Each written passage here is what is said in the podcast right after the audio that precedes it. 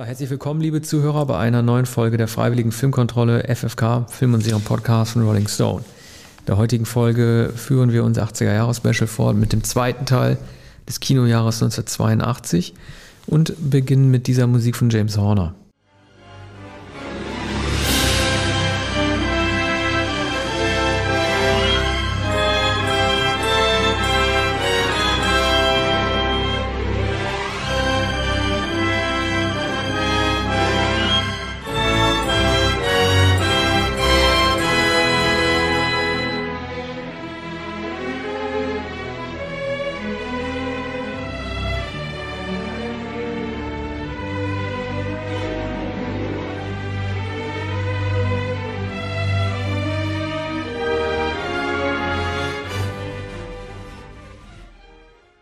Das war das Titelmotiv zum Film Star Trek 2.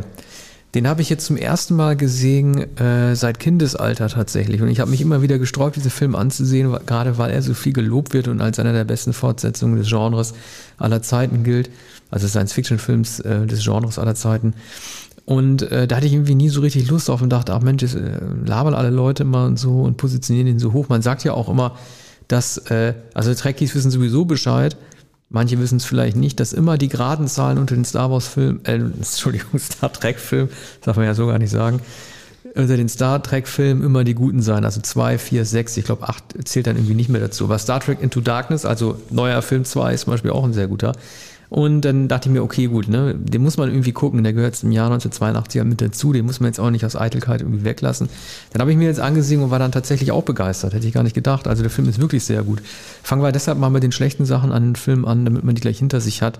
Also er hat tatsächlich keine State-of-the-Art-Spezialeffekte, also alles sieht sehr, sehr statisch aus. Gerade die Flugbewegung der Raumschiffe und äh, ich bin mir gar nicht sicher, ob in dem Film, das wissen Trekkies wahrscheinlich besser, auch äh, Phaser geschossen werden oder nicht, also die Handfeuerwaffen, oder ob da nur die ähm, äh, Raumschiffe äh, fliegen und irgendwie so ein bisschen wie so Vektoren, so eher so, so kantig sich bewegen. Das hätte man 1982 schon besser machen können. Ähnliches mit dem Kostümbild.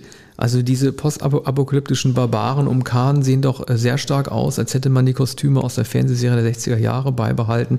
Das ging eigentlich auch schon besser. Und generell sind die Gegenüberstellungen der Figuren, gerade was Protagonisten und Antagonisten angeht, das sieht alles sehr klotzig und un, also unbeweglich aus. Ich erinnere an so eine Szene, in der Paul Winfield und Chekhov da festgehalten werden von Kahns Truppen und dann hält man die so wie in so Edgar Wallace-Film von hinten noch an der Schulter fest, damit die nicht zu sehr aufspringen und so. Also das ist fast so ein theaterartiges Szenenbild, was sich seit den 60er Jahren irgendwie nicht verändert hat. Vielleicht waren die, äh, die, die Korsetts auch zu einschnürend. Aber äh, reden wir mal über die äh, sehr guten Sachen an dem Film. Ähm, gleich zu Beginn gibt es ähm, so eine Szene, in der Kirk Pille empfängt zu Hause, in seinem Zuhause. Äh, der hat irgendwie so eine schöne, ja fast wie so eine Les Baxter ähm, Pacific Dream, Exotica-artige Wohnung in so einer Meeresbucht mit so Hochhäuserschluchten im Hintergrund und so einem Kamin und lauter Reliquien an den Wänden, da empfängt er dann Pille und dann setzen die so ein bisschen das Thema des Films, äh, nämlich Altern und Comeback. Ne? Also ähm, kann ich es nochmal schaffen, mein Raumsch Raumschiff zu besetzen? Kann ich generell im Beruf nochmal Erfolg haben? Wann muss ich mich zur Ruhe setzen? Äh, wie gehe ich damit rum, dass der Nachwuchs kommt? Das ist so ein durchziehendes äh, Motiv des ganzen Films und ähm, im Grunde hätte er das Gespräch nicht mit Pille führen müssen, sondern mit Spock, weil er sich mit Pille sowieso viel austauscht im Film und Spock hat ja am Ende diese, diese dramatische Szene, in der er, er vermeintlich stirbt, aber dieses äh, ruhige, meditierende, über die Vergangenheit zu reden, das hat mir fast noch mehr gefallen als die eigentliche Handlung mhm. mit Khan selbst. Daran erinnere ich mich auch ähm, an dieses elegische äh, und ja, ich weiß nicht, erstmals auf der, auf der Erde. Das weiß ich nicht genau, aber zu, ich weiß es auch zum ersten Mal in den ja. Filmen natürlich, mhm. aber in der Serie kommt die Erde eigentlich nicht vor, sondern, sondern es ist immer die Sehnsucht nach der Erde und jetzt dieses neu eingeführte äh, Element, dass sie äh, wieder äh, gelandet sind. Dass er, dass äh, Kirk nicht mit Spock spricht, liegt vielleicht auch daran, dass Pille natürlich Erdenbürger ist und, und Mensch ganz und gar Mensch und dass da die beiden Menschen miteinander sprechen. Ja, und Pille muss Spock ja. kann er die Erinnerungen ja, nicht so austauschen, weil Pille muss ihn ja überreden, weiterzumachen. Das würde Spock ja, niemals tun. Auch, Spock, ja. über, Spock würde Kirke überlassen, selber die Entscheidung zu treffen, was seine mhm. Zukunft angeht. Ne? Ja, dass, dass Spock in Retiro geht, kann man sich kaum vorstellen. Ne? Er müsste mhm. jetzt zum Vulkan äh, zurückkehren. Ne? Ich weiß nicht, äh, diese Vulkanlandschaft, oder sein, sein, sein also der heißt der Planet nicht Vulkan. Ja, Vulkan, genau. Vulkan. Ist es nicht irgendwann mal in die Luft gegangen oder so? Ich bin echt kein mhm. Star Trek-Experte. Ja, der kann also äh, nicht, ich auch nicht. Aber ähm, wie ist eigentlich der Untertitel des zweiten? Der Films? Zorn des Khan. Der Zorn Ricardo des Khan. Montalban. Ja, und, der, hm. ja, also dieser Mann, ne, äh, er ist wirklich, also er ist wirklich ein toller Schauspieler. Man kannte ihn eigentlich vorher in Deutschland. Ich weiß gar nicht, wann Love Island hier überhaupt ausgestrahlt wurde, aber das war eigentlich so eine große Rolle. Das Lustige ist, dass ähm, Kirk ja kein einziges Mal Khan tatsächlich gegenübersteht. Normalerweise würdest du erwarten in Filmen, dass die sich entweder schlagen, duellieren oder face-to-face -face reden. Sie reden auch face-to-face, -face, aber nur technisch vermittelt. Also sie haben immer eine Leinwand vor sich und reden und, und, und kommunizieren nur über die Distanz und senden von dort aus ihre Flüche und Botschaften aus. Das fand ich zum Beispiel auch super. Es gibt keinen Schlagabtausch zwischen den beiden. Ne?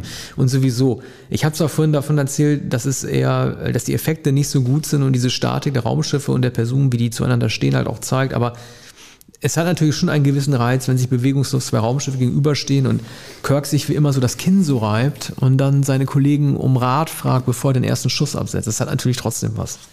Mhm.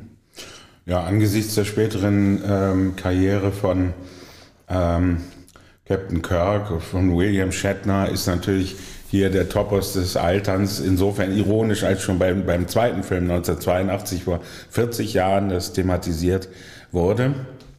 Und äh, Shatner, es folgten dann ja noch viele, viele Filme, bei denen er manchmal mit Mini-Pli, also plötzlich mit Dauerwelle in Erscheinung trat. Hat immer mehr ich glaube 1982 noch nicht. Später dann äh, naturgemäß nicht mehr, als er auch in vielen Fernsehserien aufgetreten ist. Aber damals sprach man eigentlich schon von, ähm, von einer ähm, Abwärtsbewegung. Der zweite, zweite Film gilt heute natürlich als sehr gut, aber damals sagte man, na, so schön wie die Fernsehserie ist doch nicht. Wieso müssen die mal ins Kino kommen? Und dann kam noch der dritte und der vierte und dann war die Öko-Apokalypse und so weiter. Ja, ja aber es ging immer weiter. Ja, ich meine, Kirk hat natürlich, äh, es geht, es geht natürlich auch um, um, um the bigger picture. Es geht darum, dass Khan die Pläne für Genesis erhält. Das ist so ähm, ein, ein so, so eine Art Ökotreiber, der ähm, die Galaxis neu ordnen kann, neue Planeten erschaffen und dadurch andere zerstört. Das ist so das große Ding. Das hätte es aber eigentlich gar nicht gebraucht, weil diese Rache, die äh, Korn, äh, die Kahn an ähm, Mensch, an Kirk, mhm. Kahn und Kirk ausüben will, die ist es eigentlich treibende und ähm, er wird aber von zwei Seiten eingeengt.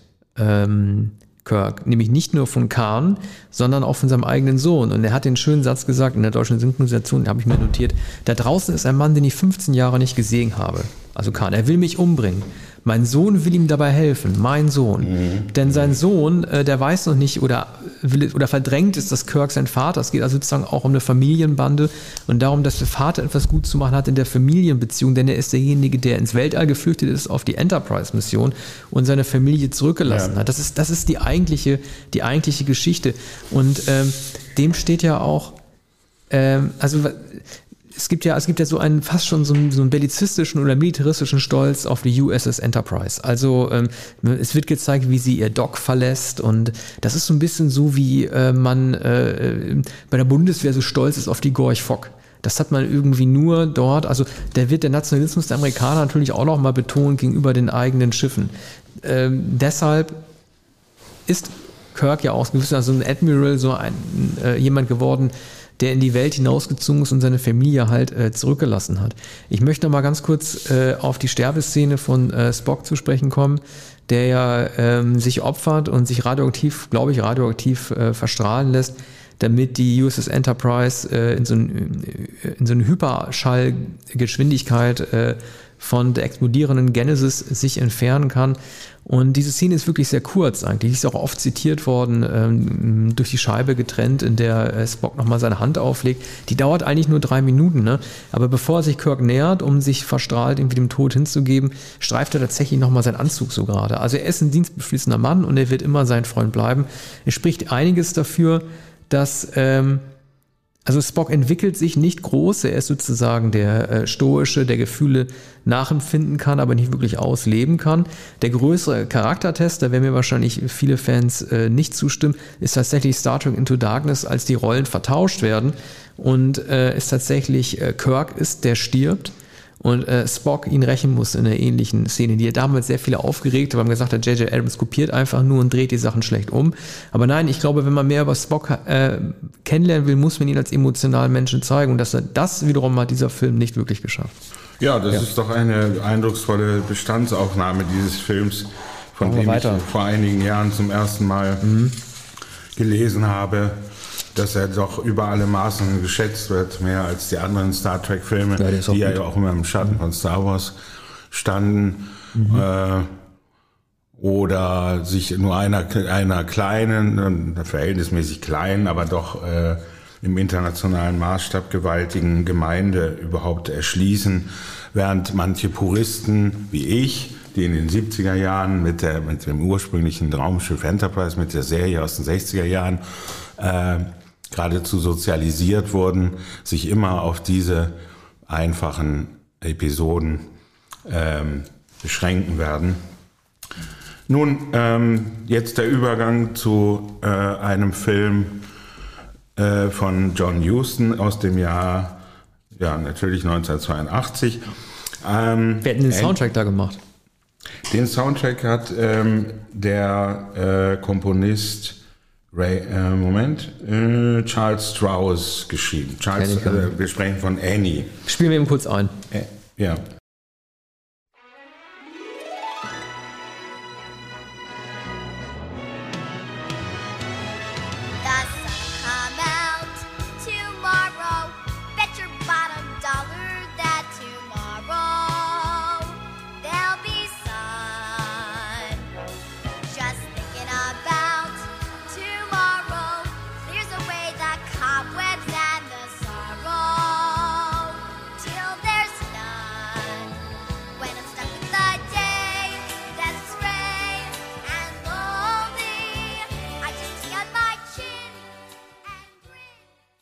Annie, ein Musical äh, geschrieben von Charles Strauss und äh, Martin Charnan und Libretto von Thomas Meehan, hieß am Broadway äh, und heißt noch immer Little Orphan Annie. 1977 ein großer Broadway-Erfolg. Dann sicherte sich wenige Jahre später in einer Überbietungsschlacht äh, der Produzent Ray Stark die Rechte, der äh, sie für Columbia erworben hat ähm, und zwar sehr teuer. Wie, wie teuer äh, genau, weiß man nicht. Man weiß aber, dass das Budget 35 Millionen Dollar übertrug bei einem Film, der fast nur äh, in Kulissen gedreht wurde. Fast das, ist mehr, das ist mehr als Rückkehr der Jedi-Ritter. Ja. Ja, ein Jahr später. Ja, genau. Das war einer der teuersten Filme, nicht nur des Jahres, sondern jener Zeit und mehr oder weniger aller Zeiten. Natürlich kann man es nicht mit Kleopatra etwa in äh, Beziehung setzen. Kleopatra hat äh, 45 Millionen Dollar gekostet im Jahr 1963. Also, aber der, der, das war der, der bis dahin überhaupt teuerste Film überhaupt. Also Annie wurde sehr, sehr teuer. Und zwar ähm, haben sie wahrscheinlich sehr viel für die Rechte bezahlt, weil es ein erfolgreiches Broadway-Musical war. Und Ray Stark, dieser Produzent, eigentlich ein Außenseiter, ein Entrepreneur und, und wahrscheinlich auch Aufschneider, der hier sein, sein großes Projekt machen wollte, hatte ähm, sich äh, in den Kopf gesetzt, dass John Huston der Regisseur sein sollte. John Huston, damals seit ähm, etwa 40 Jahren Drehbuchschreiber und Regisseur, Schatz der Sierra Madre, High Sierra, äh, Asphalt, Dschungel, äh, war im Zweiten Weltkrieg als Kriegsberichterstatter, hat Filme gedreht, kam dann ähm, 1948 zurück nach Hollywood. Aber wie kommt er denn darauf, dass man ihn, oder ja, wie kommt man ne, das war Ray Starks Traum, den einen der größten lebenden und auch aktiven Regisseure, bekannt für die Abenteuerfilme. Moby Dick, der hat fast jedes Jahr einen Film gedreht. Das ist eine unglaubliche Liste von Unterhaltungsfilmen. Äh, er war einer der maßgeblichen ähm, Regisseure des Film Noir, also ähm, seine frühen Filme. äh, Der Malteser Falke habe ich vergessen, also 19, äh, 41, 42. Vielleicht kannst du mal kurz erklären, worum es in Annie eigentlich geht. Ja. Ähm, Annie handelt äh, von einem Waisenmädchen in der Depressionszeit, aber nicht Depressionszeit 1930, 31, 32, sondern 1936. Äh, Roosevelt, Präsident, New Deal. Ähm, Annie ist eine Waise in einem New Yorker Waisenhaus und wird ähm, kujoniert von einer Mrs. Hannigan, die äh, eine betrunkene Vettel ist, die sich na, also auch mannsgeil, sagt man, wurde auch später kritisiert von dem Librettisten, der das Musical geschrieben hatte, dass das äh, in, dem Film äh, so äh, übertrieben dargestellt wurde. So, er muss also immer putzen, ist mit den anderen weisen Mädchen da. Und, ähm, und dann gibt es äh, den reichsten Mann Amerikas. Und zwar, äh, muss ich jetzt nachschauen, äh, sowas wie Wappinger oder Wurlitzer. Ähm, nennen, nennen wir ihn Wappinger. Äh, Vorname Oliver. Und, ähm, und dieser äh, reichste Mann Amerikas, also ähm, ein, äh, man weiß nicht genau, äh, was, was er macht, jedenfalls ein Magnat, der wohnt in einem riesigen Palast. Und der hat sich aus Imagegründen, und das hat Annie sogar durchschaut, wie man dann später hört, aus Imagegründen dazu entschlossen, eine Weise für eine Woche in seinem Palast wohnen zu lassen und zu verwöhnen und frisch einzukleiden. Also sie muss, also und er muss durch die Weise halt zum besseren Menschen werden. Ja, natürlich. Also einer, der nicht nur an Geld ja, denkt, sondern sie erklärt ihm ja. die wahren Werte. Das ist ja schrecklich. Ja, so ist es. Ähm, Boah. Also das ist, das ist genau die ähm, Läuterung, die es auch im kleinen Lord gibt. Ja. Ähm, ein Film, der ein Jahr vorher war. Die Geister, nur, die rief Nur ist der so. kleine Lord natürlich mit seinem ne, äh, Enkel verwandt. Ja, Scrooge auch natürlich. Also äh, das ist die Variation dieses alten Motivs. Und Annie, Annie ist ein Wildfang mit roten Haaren und Sommersprossen. Äh, hier gespielt von, äh, muss ich muss ich nachschauen. Aileen Quinn. Keine Karriere gemacht. Ist also, äh, nein. Also die war so allerliebst, dass man sie ander, anderweitig nicht besetzen konnte, war damals wahrscheinlich zehn Jahre etwa alt. So, ähm, der, ich finde den Namen, Moment, jetzt schaue ich, jetzt schaue ich wirklich nach. Ich muss, muss hier blättern, wie der Charakter heißt, der von, der Millionär, der von Albert Finney gespielt wird. Das steht hier nicht. Also Albert Finney spielt jedenfalls den, den, den äh, Millionär. Und zwar mit Glatze. Er hatte überhaupt keine Glatze, volles Haupthaar, Engländer. So. Und sie mussten ähm, die, das Libretto insofern ändern, dass sie ihn als äh, einen ähm, armen Knaben aus Liverpool, der nach Amerika kam, ändern mussten. Das war im Musical nicht so, denn Albert Finney ist natürlich eindeutig als Engländer erkennbar. Ist der Film eigentlich ein Musical oder ist es ein Spielfilm? Der Film ist ein Musical. Also Albert Finney ja. singt auch, ja? Äh, einmal, also oder zweimal. Der arme er hat zwei kurze Auftritte. Ich habe nun die Synchronfassung gesehen. Er, er, er, brummt da etwas. So alle anderen, das das Mädchen natürlich mit, mit lieblicher heller Stimme. Das ist ähm, äh, drollig, aber ein, einigermaßen albern in der Synchronfassung. Es singt natürlich die Miss Hennigan, also diese äh, böse äh, Waisenhaustante. Und es singt dann ähm, die Sekretärin des Millionärs, die dafür, dafür ausgewählt wurde, äh, das, das Kind zu suchen. Okay. Er hat sich die Weise vorgestellt Wie, als einen Jungen und dann ja. kommt ein Mädchen. Wie endet der Film denn?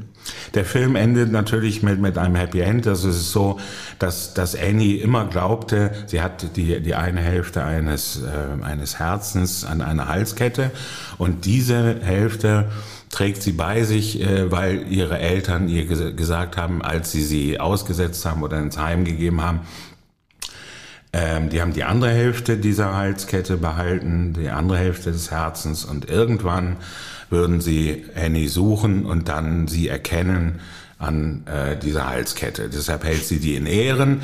Ähm, tatsächlich weiß aber die Waisenhaustante, äh, dass die Eltern beim Brand ums Leben gekommen sind, ähm, weil aber der Millionär ähm, eine riesige, eine große Suche veranstaltet über Radio bis hin zu Franklin Delano Roosevelt nach den Eltern dieses Mädchens kommt die Tante mit zwei Schurken auf die Idee, äh, sich als die wissen von, von dieser Halskette, sich als Eltern auszugeben. Das Wie, das ist sie. das Ende?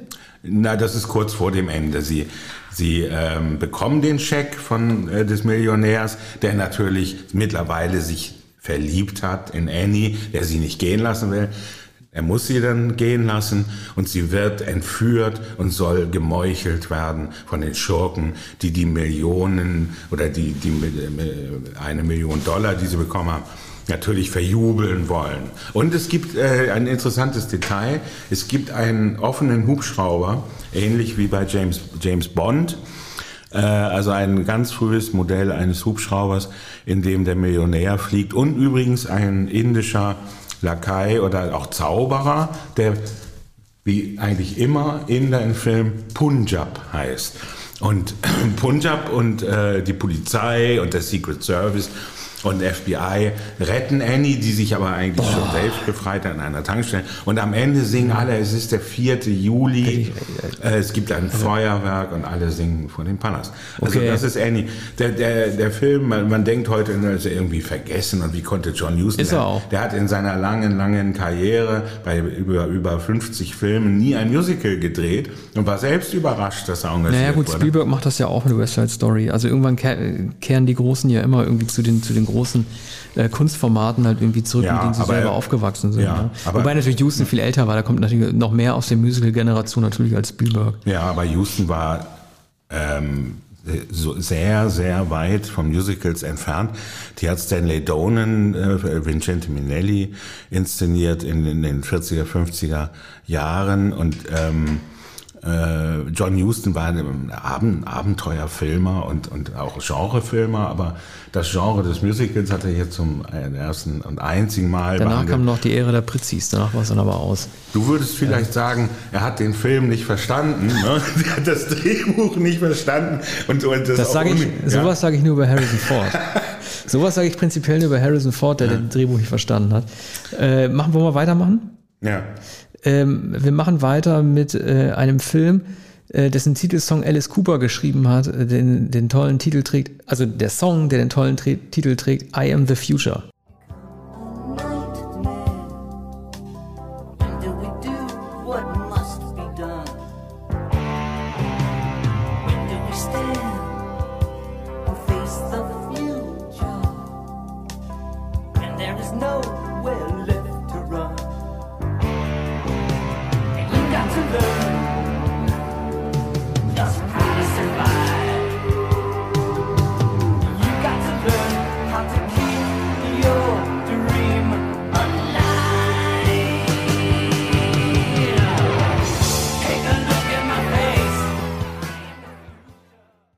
Der Titelsong zum Film ähm, Die Klasse von 1984 von Mark Lester.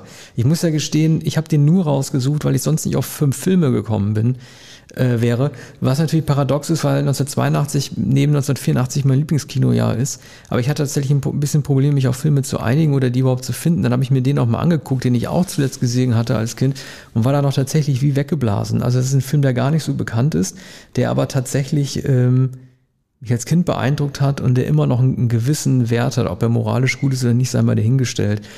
Äh, es geht um so eine Inner City School, also sprich um so eine Problembereich, äh, Problembezirksbereichsschule in einer nicht namentlich genannten Stadt im Jahr 1984. Man hat sich also herausgenommen, 1982 einen Film ins Kino zu bringen, der die Zukunft schon der nächsten zwei Jahre schon vorwegnimmt, die noch ähm, härter sein soll, als sie 1982 gewesen ist in diesen Schulbereichen. Ähm, so wie bei so vielen ähm, äh, Konfliktfilmen oder Klassenkampffilmen, Kulturklassenkampffilmen der frühen 80er sind es hier auch Punks, in diesem Fall Nazi-Punks, die eine Schule terrorisieren. Perry King, den kennen wir alle aus Trio mit vier Fäusten, spielt einen sehr liebenswerten, engagierten Lehrer, der zum Musikunterricht neu auf eine Highschool kommt und dann gleich mit dieser Gang konfrontiert wird. Ähm, ich bin mir nicht genau sicher, was der Film sagen will, weil es gibt in dieser Graffiti-übersäten Schule auch ein Porträtbild von Jimmy Carter an der Wand, das so zugetaggt wurde. Ich weiß nicht, ob es sozusagen eine Kritik an die Schulpolit äh, der, der, der, der Schulpolitik Jimmy Carters Ende der 70er bis 1980 gewesen sein soll.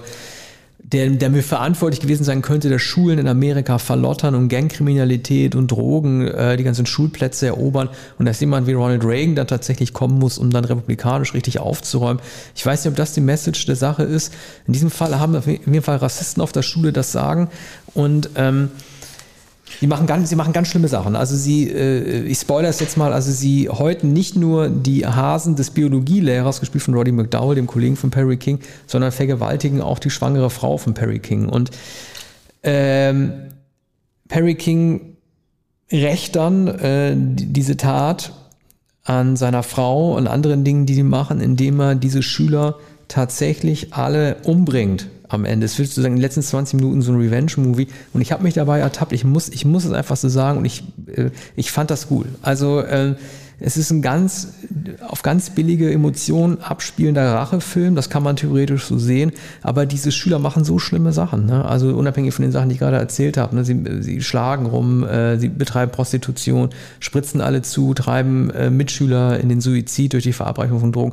Man wünscht sich einfach in diesem Revenge-Porn-Movie einfach die ganze Zeit, dass Perry King die tatsächlich alle macht.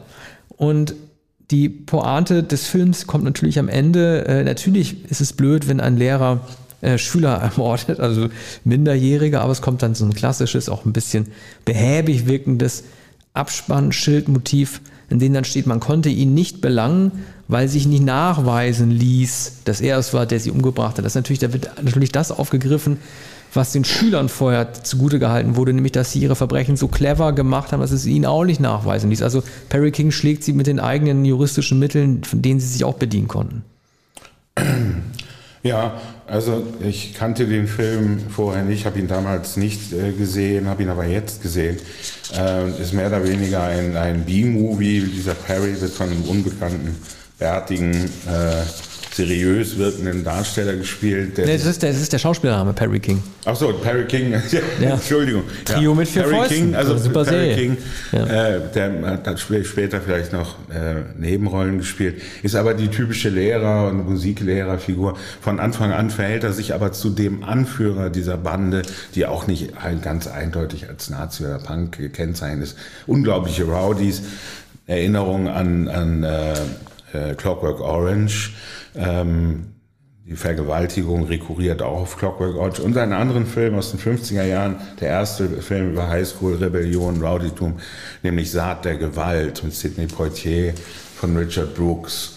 Und äh, da ist dieselbe, da, vergleichsweise harmlose Rebellion, Rowdytum und ähm, Vandalismus an, an der Schule. 19 55, glaube ich. Ne? Also mhm. damals war es eigentlich der Ausbruch Rock'n'Roll, Bill Haley und ich glaube, es wird Rock Around the Clock in dem Film gespielt. So, aber zurück zu äh, Klasse von 84. Der Lehrer verhält sich insofern ungeschickt, als er den, den Anführer dieser Bande übrigens Stackman. nur fünf Leute. Stackman. Äh, das ist ein geiler Rollenname, denn, Stackman. Äh, ja, Stackman du ist weißt gut, ja, wer den Stack spielt, ne? Gut und, du weißt, wer den spielt? Ähm, äh, nein. Den spielt Timothy von Patton, den kennt man eigentlich als Ah, ja. Schauspieler weniger, aber der ist ja als Regisseur, der hat ja alles gedreht hinterher. Sopranos, The Wire, Game of Thrones, der spielt den Anführer. Ja. Und der war damals, also auch etwas zu alt übrigens. Mhm. Also die, die besuchen die Schule gar nicht. Die, die, die sind nicht auf dieser Highschool. Du bist auf Stackman. Stackman ist doch Musikunterricht, ja, Ja, theoretisch. das ist, nein, aber richtig, Stackman hat sich für den Kurs angemeldet, aber seine tumben Kumpels sind da gar nicht angemeldet und müssen also den Klassenraum verlassen. Nur verliert der Musiklehrer äh, Perry sofort äh, seine Autorität, weil er sich mit dem Anführer anlegt, der ja das Recht hat, in dem Klassenraum zu sein, und er weist ihn raus. Und es ist äh, eine Pointe des Films, das wäre interessant gewesen. Der ist sehr begabt. Der, der Junge kann sehr gut Klavier spielen und, und äh, führt das vor und dieses kleine Schulorchester lauscht ihm andächtig und äh, der Lehrer kann es nicht fassen und sagt, wo hast du das gelernt? Und, dann dann wird, wird, wird der, aber der Bursche sofort ungebärdig und wird, wird rausgewiesen. Und da, von da an hasst er diesen Lehrer noch mehr als alle anderen und der wird äh, für ihn zur Nemesis oder umgekehrt, er wird zur Nemesis des Lehrers und ähm, er verletzt sich einmal selbst ähm, in, im, im, äh, in der Toilette und, und haut seinen Kopf gegen, äh, gegen ein äh, gegen Waschbecken oder gegen den äh, äh, Papierspender und, und behauptet dann, äh, also schmiert sein Blut auf, auf des Lehrers äh, Hand und Hemd und schreit dann, der, der hat mich, äh, der hat mich geschlagen, der hat mich geschlagen und das wird ihm geglaubt und so eskaliert es immer weiter. Die, ähm, sie lauern ähm, vor dem Haus des Lehrers auf und und seine Frau sagt, wer, wer sind die denn? Und und ähm, und, und muss ein, müsste eigentlich in Sicherheit gebracht werden. Ne? Und äh, ich glaube, sie wird sogar dann in Sicherheit gebracht. Äh, Nee, nee sie bleibt nein, in dem Haus und wird Sie, da sie wollte die, überfallen. Schul Und zwar- die Schulaufführung noch mitmachen. Genau, die Schulaufführung. Perry Es, gibt ein großes Schulkonzert mit dem Schulorchester und sie soll etwas später kommen nach den Proben und der Lehrer ist schon in der Schule und dann kommen diese Schurken. Übrigens ist auch ähm, eine, äh, sind zwei junge Frauen dabei. Eine. Eine junge Mhm. Frau ist, ist darunter. Und, und die überfallen sie im, im Schlafzimmer. Und das ist, das ist die, äh, die Szene, die sie von Clockwork Orange entlehnt haben, äh, was hier immerhin nicht so Ja, artifiziell nur das, äh, nur das ist. genau, da gibt's ja dann auch die Rache. Also ich habe mich halt total anstecken lassen von diesem, äh, ja, also klar, natürlich ist Selbstjustiz immer blöd, aber ich habe mich sozusagen als Genre-Flick in der Emotion stark einfach dargestellt haben und doch sehr, sehr mit Perry King dann identifiziert und ihm wirklich alles Gute gewünscht und dieser Gang halt alles schlecht. Ich wollte wirklich, dass die sterben. Ja. Wenn er teilweise auch wirklich übel hingerichtet. Aber Stackman sagt ja auch einmal, ich weiß nicht, was mit mir los ist. Und vielleicht ist das auch das tatsächliche Problem oder ohne jetzt die äh, Tatenleute gut zu heißen, dass halt äh, solche Leute halt tatsächlich nicht wissen, was was mit ihnen los ist. Das ist ein bisschen fast wie so eine Tagline. Ich weiß nicht, was mit mir los ist.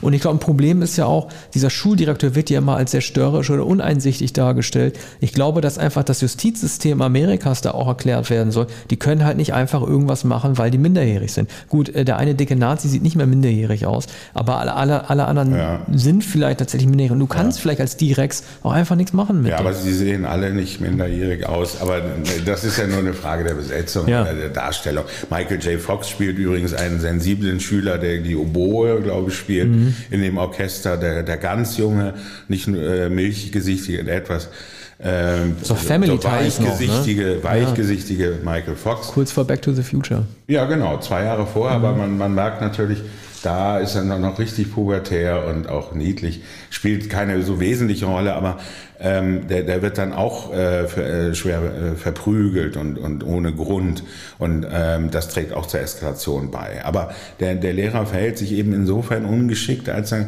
nie den Dialog sucht, sondern der, der, es ist sehr schnell Hass. Also als es sich noch um Provokationen handelt und um die, die, die, das bloß, die bloße Anwesenheit dieser Jungs, Schmierereien in der Schule, ist dieser Lehrer äh, kein äh, Pädagoge. Ne, er macht den Und- Fehler, dass er Stackman keine Chance gibt. Er hätte zu Stackman er sagen können, okay. Stackman- er, hätte sagen müssen, okay, du spielst sp- super. Klavier Ja. spielen lassen Ja, müssen. das war sein Und das Fehler. hätte Stackman wahrscheinlich nicht gemacht. Er hat noch zweierlei. Also Stackman hat eine, eine Mutter, die ihn ähm, immer, die ihn verteidigt, die ihn verwöhnt und ähm, alleinerziehende Mutter. Es gibt äh, zwei Szenen, in denen es gezeigt wird. Sie ist vollkommen uneinsichtig und legt sich auch mit dem Lehrer an und sie, sie sagt äh, dem Sohn nie, dass er irgendetwas falsch macht. Und, und der Sohn sagt zu äh, äh, Perry, äh, zu, zum Lehrer, einmal, was Sie nicht gelernt haben, was Sie lernen müssen. Leben ist Schmerz. Und das werden Sie merken. So.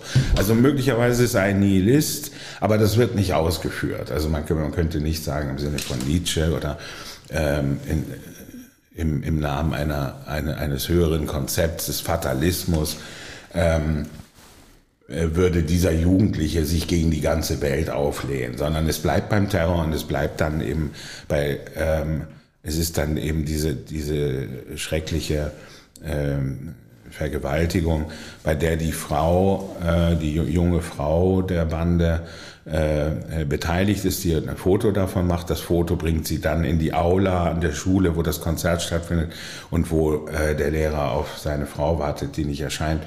Und dann provoziert sie den Lehrer mit dem Foto und dann ist eben diese ähm, äh, letzte Verfolgungsjagd durch die Schule, durch den Keller und den Schnürboden und so weiter. Und ähm, Stackman kann ja übrigens alles, ne? Der hat einen Prostitutionsring, der ist sehr stark und der führt eine eigene Gang an, ne? ja, Mit unter 18, muss ich mir mal vorstellen. Ja. Der hat richtig in seinem Milieu Karriere gemacht. ja. Ja, ist ein charismatischer und dämonischer, diabolischer Anführer, der am Ende, als er am seidenen Faden hängt oder nur noch an einem, an einem Seil, äh, die, die Hand nach Stackman ausstreckt. Eine Szene, die es immer wieder, äh, muss man es sagen, bei ähm, Hitchcocks äh, North by Northwest gibt. So, und ähm, ähm, die, nur die Hand des Lehrers kann ihn retten und der Lehrer reicht ihm die Hand und im selben Moment sticht Stakeman äh, zu und, und dann, wird dabei, er, dann wird er losgelassen. Ja, er sagt dabei, die zumindest in der Synchronisation so vorkommen Worte, Du Sau, du. Das ist eine typische 80er Jahre du Synchronisation. Du Sau, du. Das Sau, würde heute niemand mehr so ja, synchronisieren. Es gibt auch, es gibt auch oft äh, Du Wichser. Ne? Ja. Oder, oder äh, du, du elender Wichser oder so. Mhm. Oder ja, du, du blöder Klassische Wichser. Slang, Slang-Versuche der frühen 80er Jahre. Aber Stackman, auch als er dann am Strick hängt, er, lacht äh, King, Perry King am Ende noch aus. Ne? Also er, er, lächelt im Tod noch. Er hat das Spiel, denkt er, nicht verloren, aber deshalb hat mich auch diese Ablende, diese Schrifttafel, als steht, man konnte ihm nichts nachweisen. Also das, ne, man kann den Schülern nichts nachweisen, man kann dem Lehrer aber auch nichts nachweisen, dass mit dem gleichen quasi juristischen System halt irgendwie das abgegolten wird. Das finde ich schon ein bisschen komisch, zumal ja auch gar nicht klar wird, was aus der Frau eigentlich wird mit ihrem Kind. Ne? Ob sie das Kind deswegen verliert oder so, da, da hat sich der Film keine ja, Mühe gemacht, eine Lösung für zu finden. Das ist gemeinsam mit dem Vorspann, der auch pseudodokumentarisch ja. darauf hinweist, dass, es, dass im letzten Jahr sich die Vorfälle gehäuft haben an amerikanischen Schulen. Ne? Und, und der Abspann verweist, in zwei Jahren könnte es mhm. soweit sein.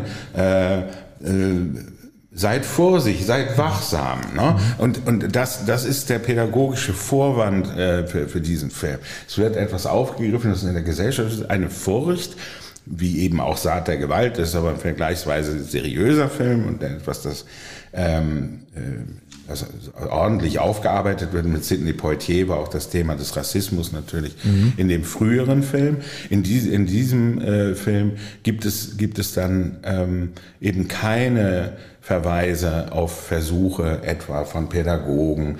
Der, der Schulleiter ist, ist alt, der hat eine Überwachungsanlage, der, der traut zwar seinen Schülern nicht, aber dann traut er seinem Lehrer auch nicht, steht Aussage gegen Aussage.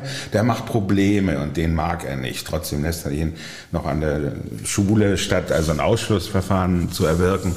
Und am Ende findet dann noch dieses Konzert statt. Aber es zeigt eben, wie übrigens viele Filme Anfang der 80er Jahre, es gibt sogar einen Film mit Frank Sinatra als Kommissar von 81, ähm, gerade in New York, alle sind überfordert. Times Square ist ein Slum, überall ist Waffengewalt, Drogenhandel natürlich. Und äh, es gibt äh, auch, äh, deshalb äh, kann man, wenn man nicht 18 Jahre alt ist, diesen Film gar nicht ausleihen, die Klasse von 84. Äh, Wobei der heutige äh, ja. Film, Schulgewaltfilm, ja gar nicht mehr die Großstadt in den Mittelpunkt stellt, sondern vor allem die Kleinstadt. Ne? Also der die, heutige? Also, ja, also es gibt, ich, mir ist kein Film bekannt, in der irgendwie der Terror an der, in, an der, an der Highschool in Los Angeles oder mhm. Chicago mit dargestellt wird, oder also auch nur Baltimore. Ich meine, selbst da, also wenn, wenn du mir The Wire anguckst, äh, da geht es ja auch nicht um Schule, da geht es ja vor allem um Straße. Ne? Ja. Also die Schule an sich als so Schauplatz der dämonischen Umtriebe, ja. das wird zumindest, was die Metropolen ja. angeht, heutzutage also, nicht, mehr, nicht mehr in den Mittelpunkt gestellt. Äh, Oregon, ähm, es ist Arizona, es ist Colorado. Hinterwäldler auch teilweise, ja. ne? Ja, Backlands. Oder, ja, oder so ländliches Gebiet, das in die Stadt übergeht, in der Nähe von Oklahoma oder so. Ja. Aber so die, die, das typische weite Land, das ist, das stimmt. Und, aber früher hat man es sich nicht nur so vorgestellt, sondern am Beispiel von New York sah man eben auch die Ballung, äh, die, diese, äh, diese Räubereien auf der Straße im Central Park. Äh, es gab doch diesen Begriff Mug Money, glaube ich. Man musste Kleingeld bei sich haben, mhm. damit man, wenn man ausgeraubt wurde, dass man was anzubieten hatte. Das haben Touristen. Wird immer abgezogen, ne? An, genau, Anfang der 90er Jahre haben die das mitgenommen. Deutsche Touristen wurde gesagt, übernimmt ein paar kleine Scheine, damit ihr das den, äh, den Räubern geben könnt. Ja. Und, ähm, und, und, und das war eben die Entwicklung jener Jahre über die 80er Jahre bis in die frühen 90er und dann kam ja dieses äh, no, no Tolerance oder wie hieß es von, von dem Bürgermeister da in den 90er Jahren. Ja, und natürlich vorher noch äh, Just Say No ne, von Reagan. Aber das ist ja ein Punkt, der mich wirklich interessiert hat, inwieweit halt die Reagan Nation oder das Jahr 1982, in dem äh, Ronald Reagan schon regiert hat, da auch als, als äh, Statement auch zum Ausdruck kommen sollte, weil man halt dieses Bild von Jimmy Carter sieht, von dem man ja weiß, dass er 84 definitiv nicht mehr Präsident gewesen ist. Das ist ein bisschen blöd gemacht. Klar kannst du auch alte Präsidenten in die Schulhalle hängen, aber dass er so prominent positioniert wird, habe ich jetzt auch nicht verstanden. Naja, auch ein, ein Zeitzeichen natürlich, der Umschwung 1980 und ähm, und auch eine, eine, die Depression nach der Demütigung äh, nach, ähm, nach Teheran, also nach, den, äh, nach der Geiselhaft in der amerikanischen Botschaft. Die, die Demütigung war so stark, also Carter hat ja, hätte ohnehin äh, wahrscheinlich äh, äh, nicht noch einmal äh, die Wahl gewonnen, aber er hat sie so spektakulär verloren, weil das die größte Demütigung war. Ne? Also er hat, glaube ich, nur einen einzigen Staat, nämlich seinen, den Staat, aus dem er kommt, äh, Georgia gewonnen. Alle anderen Staaten fielen an Reagan. Mhm. Und die, die Wirtschaft war natürlich auch im Abschwung. Heute sagt man, naja, er hatte Verdienste und er war der liberalste und er war der Rock'n'Roll und der Jazzpräsident und so weiter. Außerdem Gutmensch, heute noch tätig äh, in Haiti, da baut er Holzhütten mit, mit 91 Jahren. Ähm, aber, aber damals war, es war undenkbar, dass er gewählt wurde. Ähm, wurde das eigentlich gegeneinander ausgespielt, der Erdnussfarmer gegen den Schauspieler? Ja, Oder natürlich. Was? Aber es gab ja. ja nichts mehr zu spielen. Der Erdnussfarmer war enorm beliebt. Der hatte sich ja in der Demokratischen Partei gegen alle Wahrscheinlichkeit durchgesetzt. Äh, 76. Da komplett 75. alles gewesen. Ja, oder? er war Außenseiter, ja. gehörte nicht zum Establishment. Er war zwar Gouverneur, aber aus den Südstaaten und er hatte keine starke Lobby und er hatte, ich weiß nicht mehr, wer das war, aber er hatte einen ganz starken Establishment-Gegenspieler und hat es gewonnen. Und das war eine Sensation, aber das, das war eine, eine, eine Präsidentschaft, äh, die er nicht mehr halten konnte, weil eben äh, äh die ähm, äh, Geiselhaft in, in, in Teheran war. Mhm. Und, und da, da war es verloren. Das war, er hat sie ja sogar zurückgebracht. Die wurden, wurden zurückgekehrt. In dem Moment, da die amerikanischen Geiseln auf amerikanischem Boden gelandet sind, stieg er in die Maschine von Washington DC zurück nach Georgia in seine Heimat. Im, am selben Tag. Ja, das, oder beziehungsweise das Bild auch, dass sie dann irgendwie zurückgebracht wurden, hat natürlich auch einen besseren Eindruck hinterlassen als der letzte Hubschrauber, der, wann war das, ja. 75 in, in, in Saigon äh, ja. in, die, in, die, in die Luft gestiegen ja. ist. Ne? Ja, okay, machen wir mal weiter äh, mit einem Film von dir und ich möchte kurz was zu dem Song sagen, nachdem wir ihn eingespielt haben.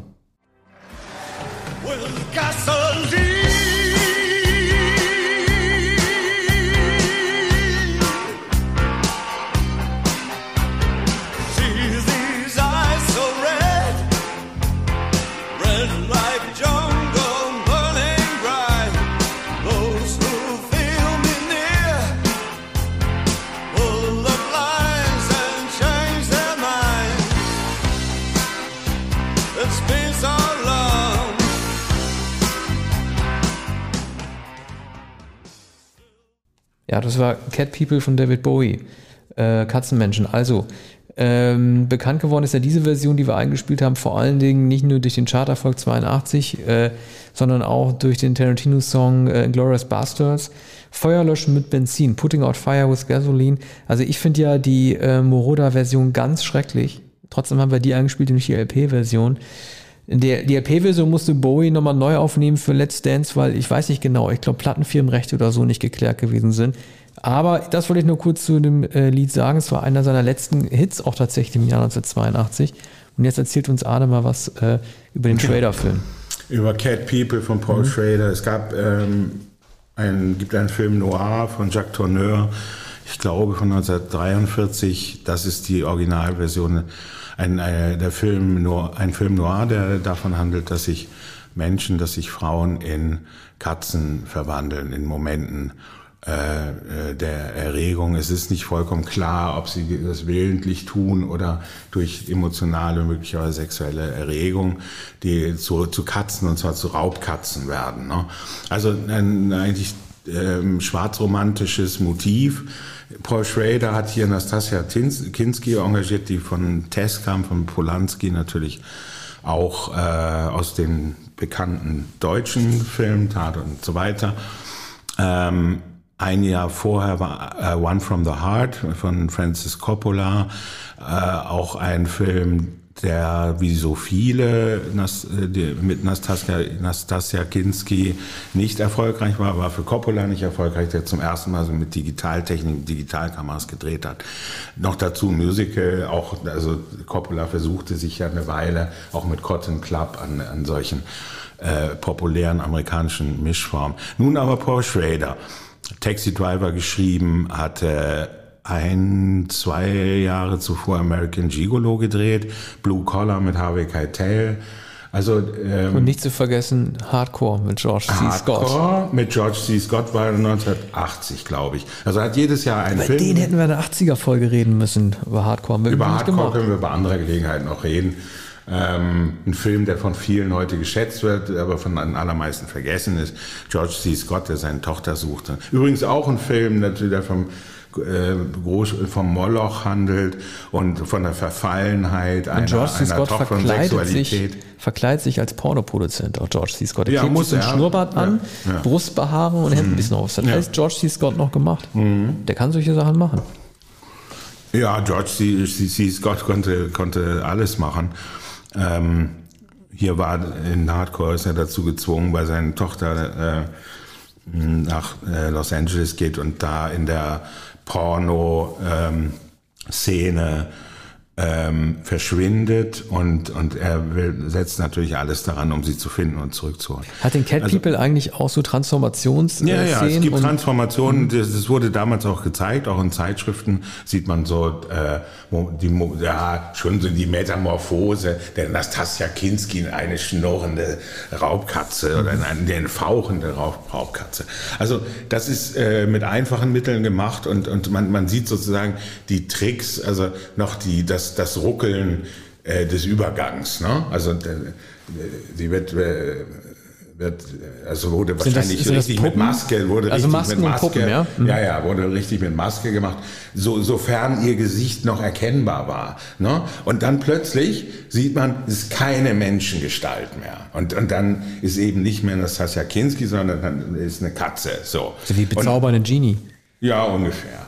Mhm. Also ein bisschen avancierter. Aber so, das Erstaunliche ist eben, dass Schrader, äh, da müsste, müsste man nachforschen, äh, bei Schrader ist ja immer Tiefenpsychologie, eigentlich hat er immer dieselbe Geschichte erzählt, also ähm, der äh, Sohn von äh, nicht Quäkern, sondern von den Calvinisten, Sohn von Calvinisten aus einem nördlichen Bundesstaat, ich glaube Minnesota, und er durfte nie Fernsehen gucken.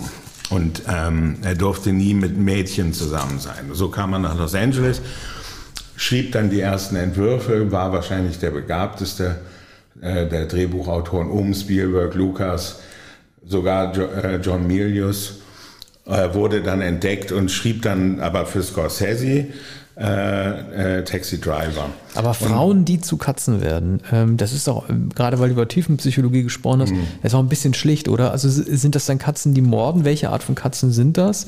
Wollen die dann schmusen? Nein, Oder nein, schmusen die? wollen sie dann nicht, sondern die, die Raubkatzen, die, ja, ja, die werden dann Raub. Und die töten ihre Liebhaber, oder? Ja, ja, die, die töten dann und, und man weiß nicht die genau. Angst vor der Frau, ganz platt gesagt. Ja, das ist ein misogynes Motiv. Mhm. Und äh, aber damit hast du es äh, wahrscheinlich schon gesagt, was was Schrader interessierte. Äh, war wahrscheinlich diese Misogynie oder die, die Faszination äh, der Frau, das Animalische der Frau, was er in der äh, eigentlich kühlen Nastasia Kinski, die als Kindfrau mit, kurz, mit kurzen Haaren äh, auftrat. Ähm, ähm, in ihr fand er das perfekt verkörpert, ne? dass die eigentlich Unnahbare mit dem Pagenkopf äh, äh, zur äh, Raubkatze wird. Also das ist ein Film, der vollkommen der Zeit verhaftet ist, der damals nicht erfolgreich war.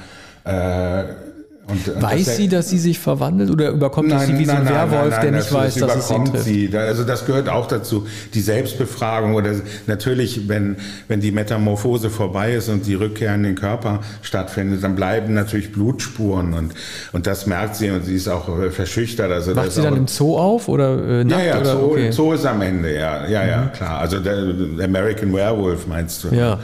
Da ist es ja so ähnlich. Ne? Mhm. Ähm, Ja, also das bleibt hier dubios. Das ist auch in, in Tourneursfilmen wird es natürlich viel weniger ausgeführt. War ja nicht möglich in den 40er Jahren. Den, den müsste man noch einmal dagegen halten. Aber das ist vielleicht verständlich, dass ähm, 40 Jahre später Schrader dachte, was für ein faszinierender Film Noir auf die Idee zu kommen, dass es Frauen, dass es Katzenmenschen gibt. Ne? Ich bin auch nicht ganz sicher, ob, ob es nicht auch, ob nicht angedeutet wird, dass, dass es auch Männer gibt, die zu Katzen. Um Putting Out Fire, ne? Also geht es auch um Feuer und so? Also gibt es da einen Brand Na, oder ich so? glaub, oder singt Bowie das einfach nur, weil Na, das ich glaube, gut klingt? einmal geht, geht so bei, bei den, äh, bei den, beim Gewaltakt geht etwas in Flammen auf, ein Labor, glaube ich. Da bin ich nicht mehr sicher, habe den Film vor einer Weile gesehen und, und nicht neu gesehen. Aber Plakat sieht aus wie so ein Duran Duran Song, finde ich. Das, das Filmplakat, Ja. ne? Also die ist so eine New Ja, Wave Ästhetik. Das war einfach. Beginn der New, New Wave. Da kommen wir jetzt aber, wir haben, wir haben uns schon verplaudert. Ach so. Wir, wir kommen halt bei, bei dem übernächsten Film noch einmal Ah. auf New Wave zurück. Okay. Ich sage jetzt schon mal Fast Times at Richmond High. Ja, aber machen wir von- erstmal, schieben wir ja. einen von mir dazwischen, oder? Okay, dann machen wir was hier. Basel Polidoris.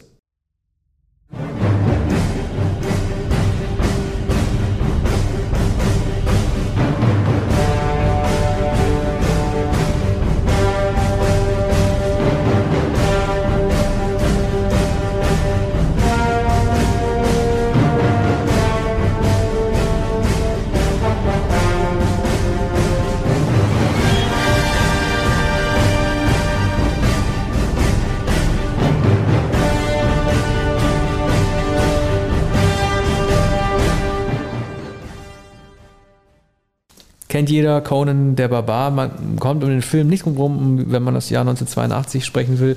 Arne hat ja schon John Milius äh, erwähnt. Das Beachtlichste an dem Film ist natürlich, dass John Milius zwar zu der New Hollywood oder New Wave, wie man sie Anfang genannt hat, Filmrichtung gehört hat, dieser jungen Wilden in Hollywood, aber immer schon der Außenseiter und der Militarist gewesen ist. Also er ist der Mann, der mit Armeemütze am Strand spazieren ging und Waffen gezeigt hat. Dieser Film ähm, ist im Grunde genommen sein verachtender Kommentar zu Flower Power und Love and Peace.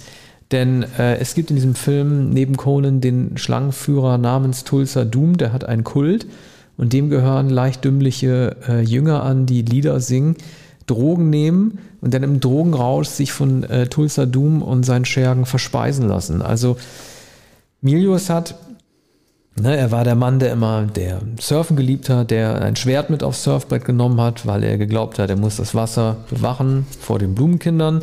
Der hat ein äh, wirklich ein Sword and Sorcery Film gedreht, einen exklusiven Sword and Sorcery Film, der ein verachtender Kommentar war zum Traum von Love and Peace in diese Jünger darstellen. Das hebt ihn hervor, weil viele ja sagen, ja klar, irgendwie New Hollywood hat man hat Träume und Traditionen in Frage gestellt, aber er war halt auch ein sehr konservativer, der einfach Lust hatte, den, in der Jugendbewegung, die in den 80ern, frühen 80ern schon keine Rolle mehr gespielt hat, einfach einen äh, mitzugeben. Ja, und wann genau spielt dieser Film? Ich habe den kürzlich gesehen und äh, Er spielt im hiborischen Zeitalter, das gibt's Heborisch nicht. ist also, also Das eine gibt's Art nicht. Steinzeit oder so. Also 10.000 Jahre sieht- vor Christus. Ja, man, man sieht ja Felle und und äh, und und und und Leder, äh, Wamse und, Ja. und und Fellschuhe und und dergleichen und äh, Heute, heute würde man sagen, so eine Fantasy-Welt.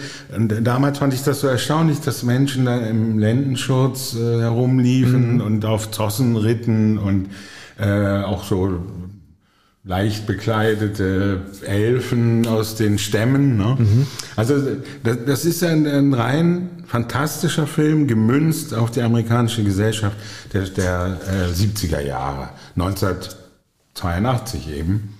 Ja klar, ich meine, Tulsa Doom, also äh, James Earl Jones, ist auch ein sehr charismatischer Anführer und äh, er hat so ein paar Tricks äh, in petto. Ne? Also er äh, ist eigentlich durch die Lande gereist, um Schmiedekünste von Stahl und Eisen zu erforschen, ist dann aber dann beim Fleisch angelangt. Also seine Jünger schmeißen sich für ihn von Klippen in den Tod und durchbrechen Holzböden, werden also zu Selbstmordattentätern.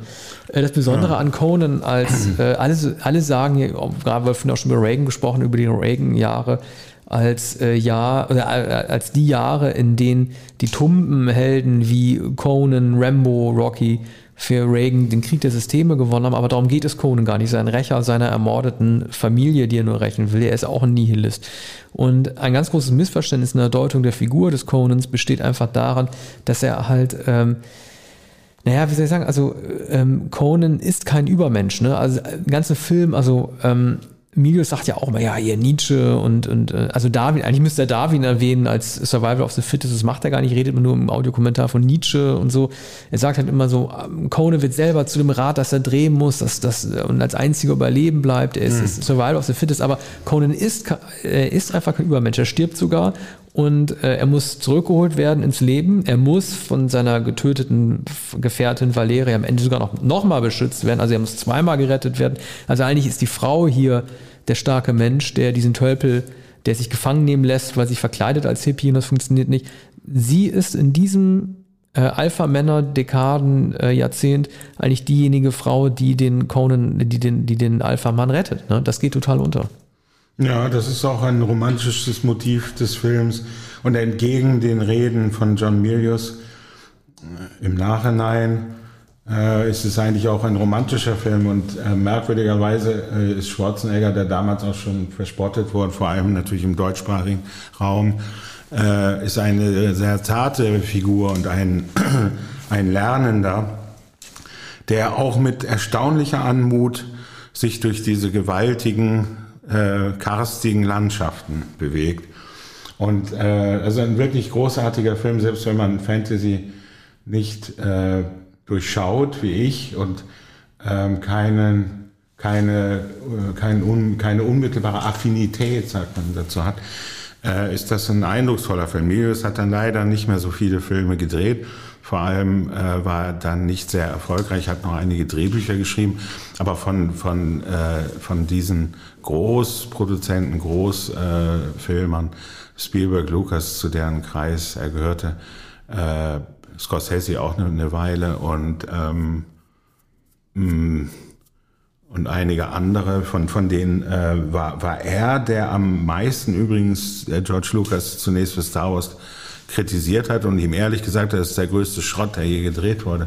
Also er ist dann ähm, äh, leider nahezu in Vergessenheit Na, er, hat, er hat immer noch so, so wie er als Spin-Doktor ja irgendwie äh, damals mm. am Jaws-Script ja auch mitgeschrieben hat, mm. oder Apocalypse Now seine Ausnominierung bekommen hat. Er hat teilweise auch für seine alten Freunde was gemacht. Also er hat irgendwie bei Private Ryan auch diese Rede irgendwie, glaube ich, mitgeschrieben, als Ryan am Anfang da am Grab des für ihn gefallenen Retters zusammenbricht. Dann mhm. habe ich ein gutes Leben geführt. Also für so sentimentale Geschichten und patriotisch sentimentale Geschichten wäre immer noch zu gebrauchen. Aber der Film danach, nach Conan, war ja schon die rote Flut. Also mhm. Äh, sozusagen so ein Film, äh, in dem man sich gegenüber den kommunistischen Angriffen äh, auf amerikanischem Festland erwehrt, da war, da war er schon so gefangen in seinem Militarismus, dass es auch keinen mhm. Sinn mehr, kein, kein Ja, Sinn mehr vielleicht auch etwas unzurechnungsfähig. Merkwürdigerweise hat man ihm immer diese Groß, Großansprachen gegeben. Also in Jaws hat er ja wohl den Dialog über die USS Indianapolis geschrieben. Ne? Ja. Also, die, also das Massaker der, ja. der Haie, mhm. als die Soldaten ins, ins Meer äh, äh, gesunken waren, weil also das Schiff war gesunken und, und sie schwammen im Meer und dann kamen die Haie. Und, und weil Private Ryan, das wusste ich nicht, hat er die, diesen sentimentalen Monolog da geschrieben oder Brief. Also dafür war er offenbar Spezialist, das konnte er gut. Und man hat ihm also wahrscheinlich auch keinen Film mehr anvertraut, weil man dachte, der macht doch wieder irgendein wirres, vollkommen krauses und äh, äh, skandalöses Zeug und außerdem kommerziell äh, eben nicht äh, zumutbar. Und merkwürdigerweise aber diese Sentimentalität. Ja, und Conan ist auch in, im, im guten Sinne ein, ein sentimentaler Film. Also sehr, sehr empfehlenswert. Ich weiß, wie befremdet ich damals war, äh, was denn das überhaupt bedeuten soll. Dass äh, so jemand, ich kann natürlich, kannte ich Schwarzenegger nicht, hatte nicht wusste nichts von, vom Bodybuilding. Ne? Der war eine ganz, ganz neue Figur und war dann auch fortan überall zu sehen mit dem riesigen Schwert. Ja, ja, ne? das war, er war derjenige, der die, die, ähm, die Muskelpakete überhaupt äh, in, in ja. das Fantasy mit eingeführt hat. Ne? Also es gab natürlich irgendwie Pumping Iron, äh, diese äh, Doku ja. mit ihm und Lou Ferrigno von 1977, wo wir erstmal kennengelernt haben, was es bedeutet, wenn jemand Bodybuilder ist und halt irgendwie so abgestimmt schwitzt in seinem, in seinem, äh, in seinem Kraftstudio und dann irgendwie sich selber auch so ganz schön findet. Das war ja ist natürlich auch befremdlich in, in, äh, in gewisser Weise, aber vorher waren ja in den Bereichen, in den Filmen, waren das alles so Schmalhanse, ne? die, die Actionhelden. Ne? Also der Herr der Ringe hat ja auch keinen Muskelprotz. Und von daher ist es schon eine Leistung von Leuten wie ihm, Ferrigno oder anderen Stuntmen da, äh, äh, im, äh, im Fantasy-Genre halt die Muskel, die, also die Fleischberge mhm. da als, als, als Defilé dann irgendwie einzuführen. Ne? Das ist natürlich, ist natürlich mhm. auch eine Leistung. Aber ich finde auch, dass er tatsächlich nicht schlecht spielt. Also mhm. Cohen ist natürlich eher ein körperlicher als wirklich ein, ähm, als ein mentaler oder ähm, sprachgewandter oder mimischer Schauspieler. Aber ich finde schon, dass Schwarzenegger das gut macht. Also die Rolle, dass er am Anfang einfach nur rächen will, seine Familie, dann aber eine Gefährtin kennenlernt und sich entscheiden muss, vielleicht die richtige Entscheidung trifft, aber am Ende doch eher zu so einem zweifelnden Waldkönig irgendwie wird. Ne? Mhm. Nun, ja. jetzt führt natürlich Weiter.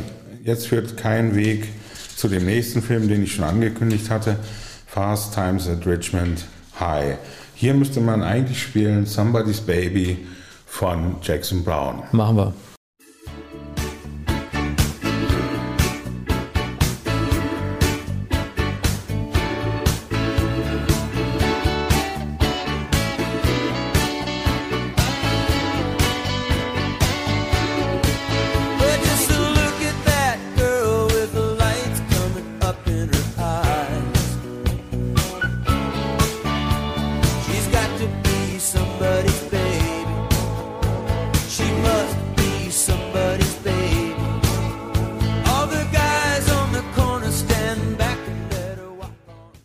Das ist der Song, der nicht der Titelsong ist, aber wie mir jetzt erst aufgefallen ist, damals ähm, hörte ich so gern Jackson Brown und dann wurde immer gesagt, Somebody's Baby, das ist auf einem Soundtrack, Past Times at Richmond High.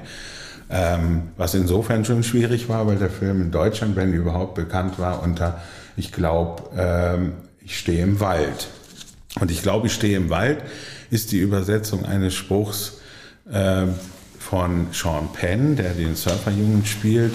Ähm, ich weiß nicht, wie das im Original heißt, habe die Synchronfassung gesehen. An zwei Stellen äh, sagt Sean Penn, äh, ich glaube, ich stehe im Wald. Er sagt das zweimal sogar? Ja, ein zweites Mal noch abgewandelt. Und die Synchronstimme von Sean Penn ist ungefähr so. Und so muss man sich auch sein Gesicht vorstellen.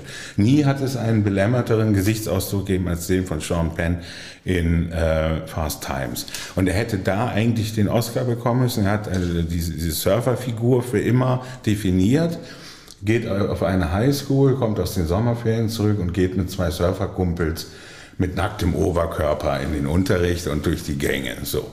In Turnschuhen und Jeans. Und er bestellt sich in den Geschichtsunterricht eine Pizza und bezahlt den Pizzaboten bei einem strengen Lehrer, der übrigens hier nicht sadistisch gezeigt wird. Das ist ganz erstaunlich. Der ist zwar streng und legt sich mit ihm an, aber es gibt gar keine Eskalation. Der Lehrer sagt und, und kommt zu ihm nach Hause und Penn ist bekifft, sitzt am Telefon und dann sagt der Lehrer, und jetzt zahlst du es mir zurück, was du mir angetan hast. Wir gehen jetzt zusammen die Geschichtsbücher durch und dann kommt die, dann kommt die äh, Erklärung der, der äh, Declaration of Independence und dergleichen. Ne? Das hat Cameron Crowe, der das geschrieben hat, sehr schön gemacht.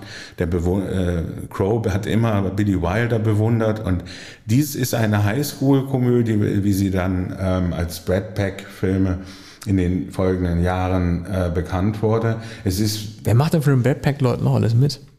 Ne, Oder ist Penn der Einzige, der. Äh, äh, Penn und Penn war eigentlich gar kein Backpacker.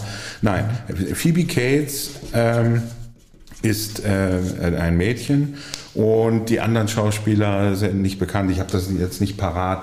Also heute, äh, wenn man den Film sieht, denkt man, ja, das eine Gesicht hat man noch mal gesehen. Jennifer Jason Lee ist übrigens das andere Mädchen. Also die Schauspieler sind berühmt geworden und Sean Penn ist berühmt für zwei geworden und auch sein Regisseur geworden. Und der spielt hier aber die statische Figur. Ähm, dann der Romeo, der wird äh, von einem anderen ähm, schwarzhaarigen Schauspieler gespielt. Und dann gibt es natürlich den, den, äh, den Nerd, ne? der vor dem Kino die Karten abreißt. So. Und, äh, und dann die, die, ähm, das Doppel Phoebe Cates, Jennifer Jason Lee und dann ihre beiden Verehrer. Und Jennifer Jason Lee wird von diesem Romeo schwanger und der will nichts mehr von ihr wissen und sie muss das Kind abtreiben lassen. Da hat Cameron Crowe etwas eingebracht, was er ähm, etwa zehn Jahre später in Singles noch einmal gezeigt hat und da äh, besser, aber eigentlich immer noch äh, ein Film über die Pubertät. Gedreht hat es aber nicht Cameron Crowe, der viel später Regisseur wurde, sondern Amy Heckerling, die in den 80er Jahren äh, noch einige Filme gedreht hat und ich glaube heute noch Fernsehserien. Und ähm, erstaunlich, dass äh, äh, eine Frau damit betraut wurde. Das ist aber auch insofern ähm, war eine gute Entscheidung, als die beiden Frauen, Phoebe Cates und Jennifer Jason Lee, hier sehr gut äh, gezeigt werden, obwohl es ähm, sonst ein Film aus männlicher Perspektive ist. Aber dass äh, äh, hier gezeigt wird, wie, wie äh, Jason Lee in die Klinik geht und, und dann äh, hat sich die Hälfte von 100, der 125 Dollar von dem Kindsvater geben lassen und äh, sich versprechen lassen, dass sie abgeholt wird. Und das steht natürlich nicht vor der Krankenhaustür. Und äh, stattdessen, ich glaube, es ist ihr Bruder, der sie dann abholt und der da erst erfährt, dass sie geschwängert wurde von diesem Highschool.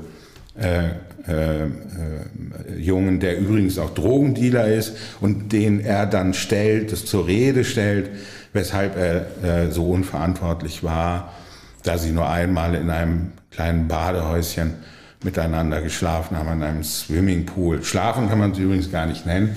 Es gibt ja auch da die üblichen Pointen, um, sagen wir, die Dauer eines Aktes. Ne? Mhm.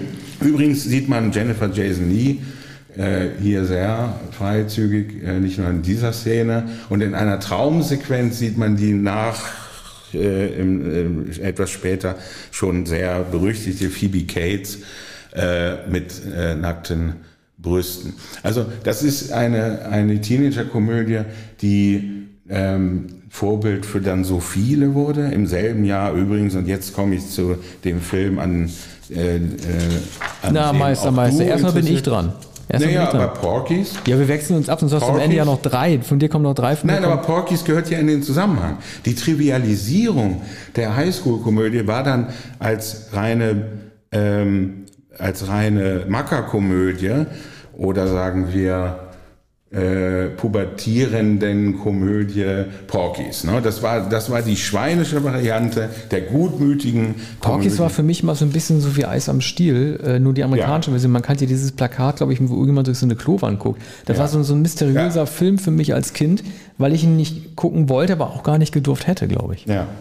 Ja, ähm, Damals konnten wir es nicht, sind du nicht, ich übrigens auch nicht. Ich war dann noch aber zu jung. Man sah immer die Fotos und das eine und merkwürdiger auch da wieder äh, Cinema. Das war die Filmzeitschrift, die all diese Fotos brachte und es gab den den den, den Blick durch das gehobelte Loch in der Duschkabine oder in die in, in, das, äh, in, die Duschkabinen der Frauen. Wer war denn also Porky der, der eigentlich? Hieß, ja. War das ein Rollenname Porky oder war das einfach das Prinzip? Nee, das ist ein, ist ein Restaurant, Lok, lokal. Ach so, das, das ist ja harmlos dann. Nee, also Porky's, essen einfach Schweinefilet Porky, oder so. Ja, ja, Porky's ist mit äh, äh Apostroph.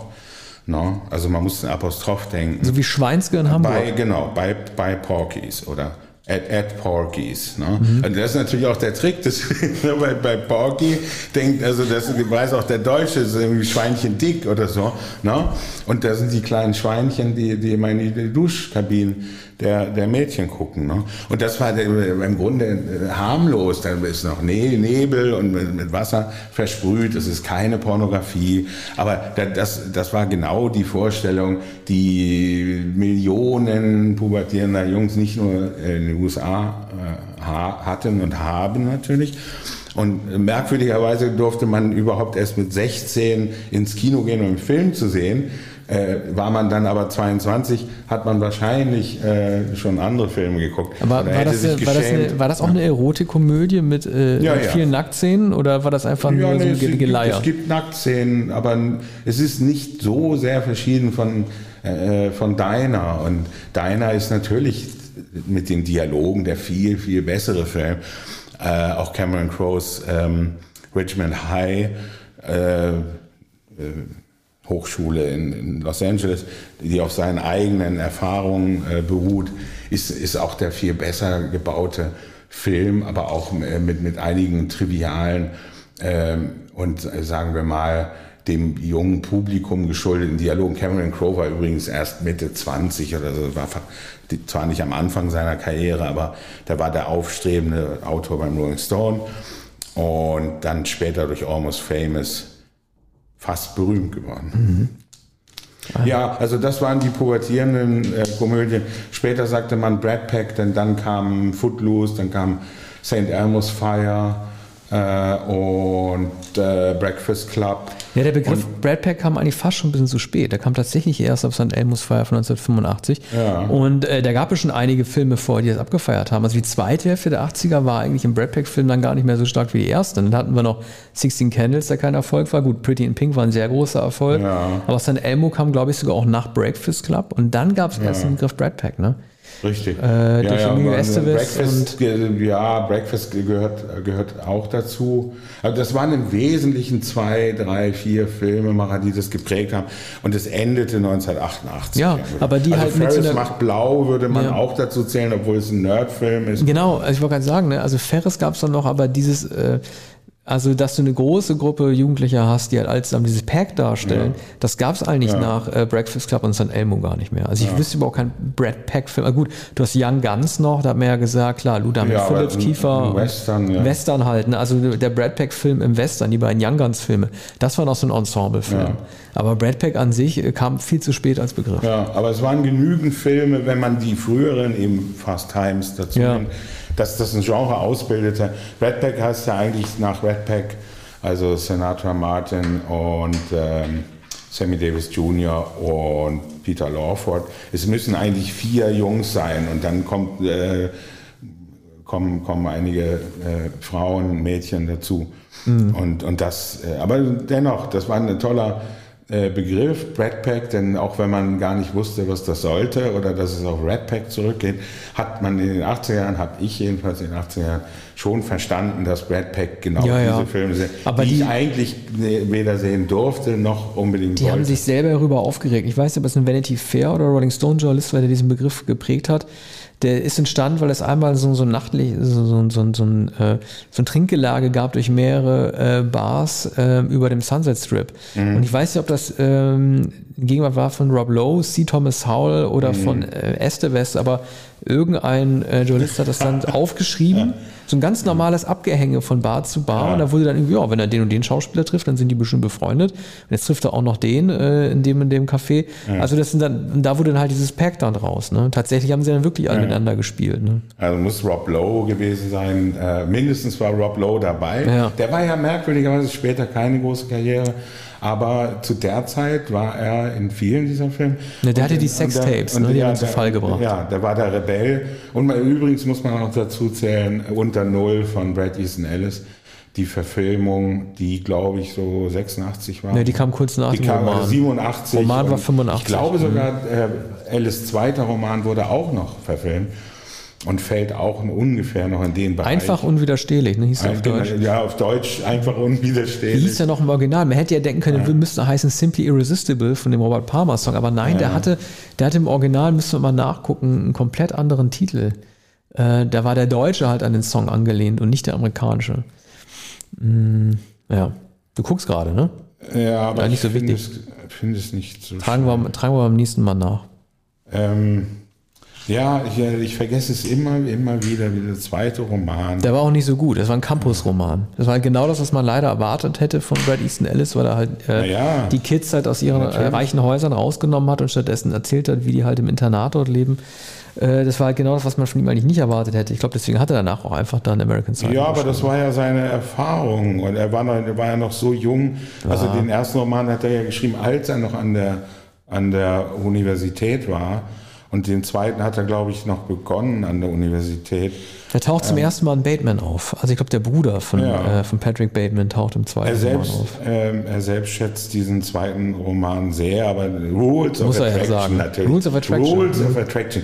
Das, das war sozusagen, das war seine Bestandsaufnahme nach dem, äh, nach dem ersten vollkommen defizistischen Roman, so auch Drogen. Ähm, äh, Drogenwahn und dergleichen und die Konfusion, wollte er mit Rules Attraction, da kam schon dieser Zynismus. Ne? Es gibt hier gewisse Gesetze, so und das ist auch die, die, die, der eigentlich der Zorn äh, von, von Patrick Bateman. Ne? Also diese Ungerechtigkeit, da hat Alice immer wieder gesagt. Ähm, an, an der Highschool war das immer schon klar. Es gibt diese Jocks und die, die Sportler und dann gibt es die Nerds und so. Äh, und man kann das gar nicht durchdringen. Und ich war mit den Mädchen, die immer die Bengals gehört haben, die größte Band der Welt. Ne? Und, und American Psycho war, war dann eben der Ausfluss äh, eigentlich äh, sein, seines Überdruss an der amerikanischen Gesellschaft. Aber nun ähm, zu unseren letzten Filmen für äh, Ja, machen wir mal weiter. Ennio Morricone, folgende Musik.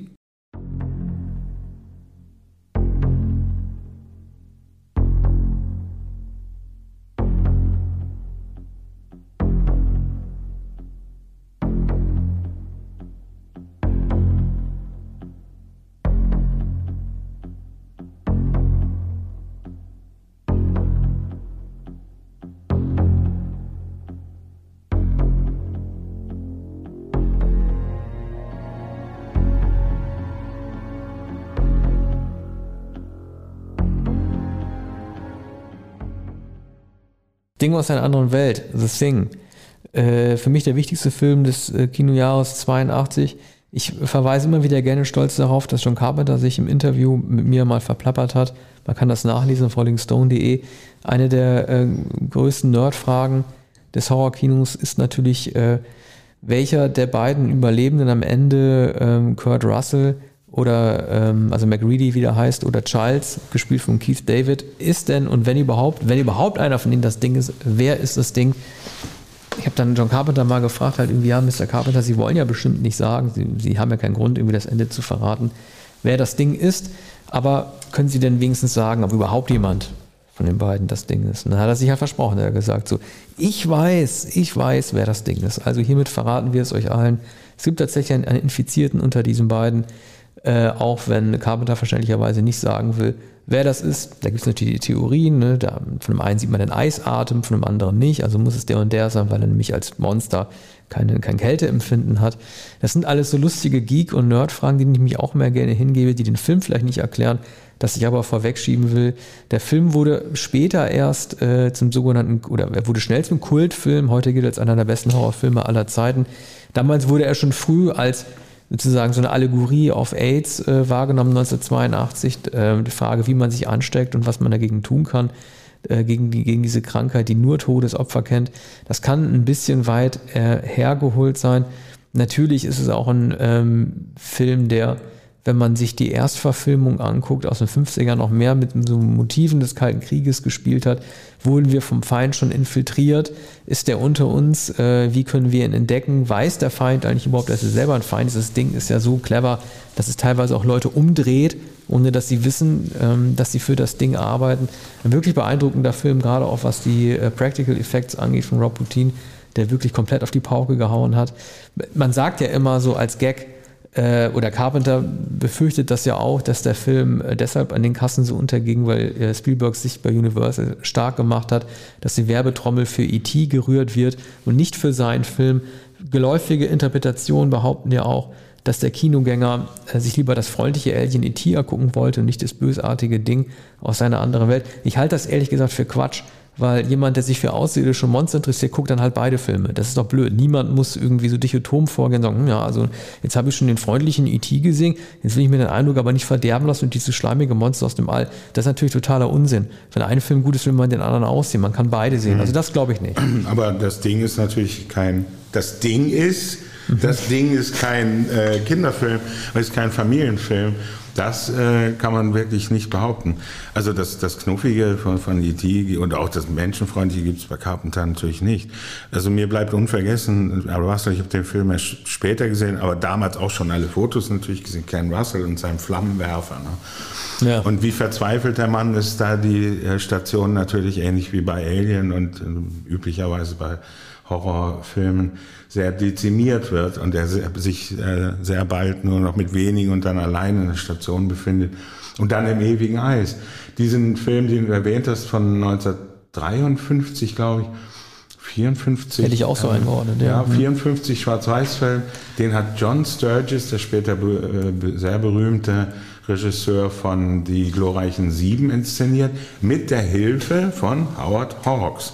Howard Hawks war der Lehrer von John Sturgis und er hatte überhaupt keine Lust, ähm, einen solchen Abenteuerfilm, äh, wie, wie man damals wohl gesagt hätte, zu inszenieren. Und ja, vor allem mit so einem Man in a Suit, ne? Also dass der wirklich ja, den, den Außerirdischen ja. noch in so ein Kostüm da reingezwängt, genau. so ein genau. Riesen. Also äh, Hawks war seit den 20er Jahren Filmregisseur und hielt das in den 50er Jahren einerseits Unfug, aber hat schon erkannt, dass das ein populäres Material ist.